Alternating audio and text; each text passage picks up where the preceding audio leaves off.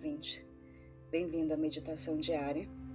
Hoje são 14 de abril e eu gostaria de convidá-lo para meditarmos em um texto que hoje é com base no app da Bíblia e tem como título Santa Agitação, aceitando uma vida de trabalho duro e ótimo descanso. O texto está disponível é, no aplicativo da Bíblia e foi escrito por Crystal Stein. Vamos começar? O meu nome é Kátia Neles.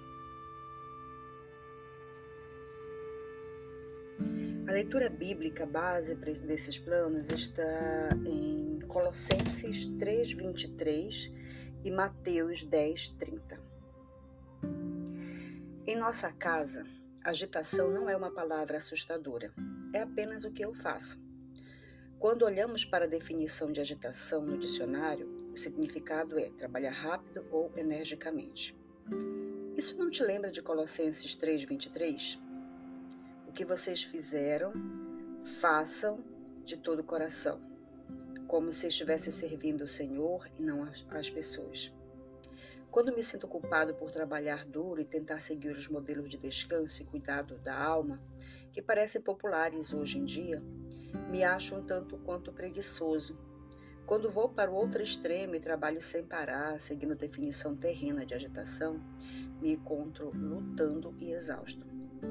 De qualquer forma, acabo me sentindo infeliz.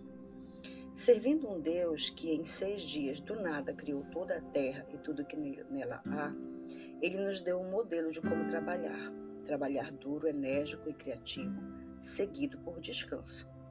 Enquanto orava sobre como este modelo se encaixa no conceito moderno de agitação, Deus me revelou algumas coisas. Primeiro, a agitação não é ruim quando trabalhamos duro no que glorifica a Deus e serve ao seu reino. 2. As Escrituras fornecem exemplos da bênção do trabalho duro. 3. Não podemos viver 100% de nossas vidas baseados nos seis dias da criação e ignorar o sétimo dia. Agitar-se não tem que significar antecipar-se, passar na frente dos colegas de trabalho ou apontar um, um holofote sobre nós mesmos. A santa agitação é sobre trabalhar duro, como Colossenses 3:23 ordena, vivendo inteiramente onde Deus nos colocou e descobrindo o equilíbrio restaurador entre trabalho e descanso. Hoje, separe um tempo para orar sobre o seu equilíbrio atual entre trabalho e descanso. Peça que Deus revele os pontos que não se alinham com o plano dele para a sua vida. As áreas onde você está trabalhando muito e descansando pouco, ou as áreas onde você está descansando muito e trabalhando pouco. Passe algum tempo escrevendo as metas e tudo o que você gostaria de alcançar, talvez no próximo ano. E então calmamente ofereça essas metas a Deus. Risque qualquer coisa que Ele te guiar e remover, a remover. E adicione o que Ele colocar em seu coração.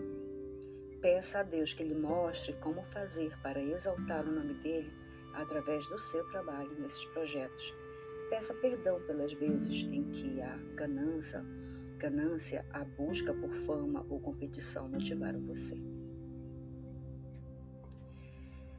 Irmãos, vamos orar. Pai, em nome de Jesus, na tua presença, nós te agradecemos por esse texto, por essa meditação, que ela possa alcançar os nossos corações, que possamos, Senhor, com sabedoria, ó Deus, é organizar os nossos tempos, os nossos propósitos, de maneira que possamos achar descanso. Ó Senhor, nós te pedimos assim, em nome de Jesus.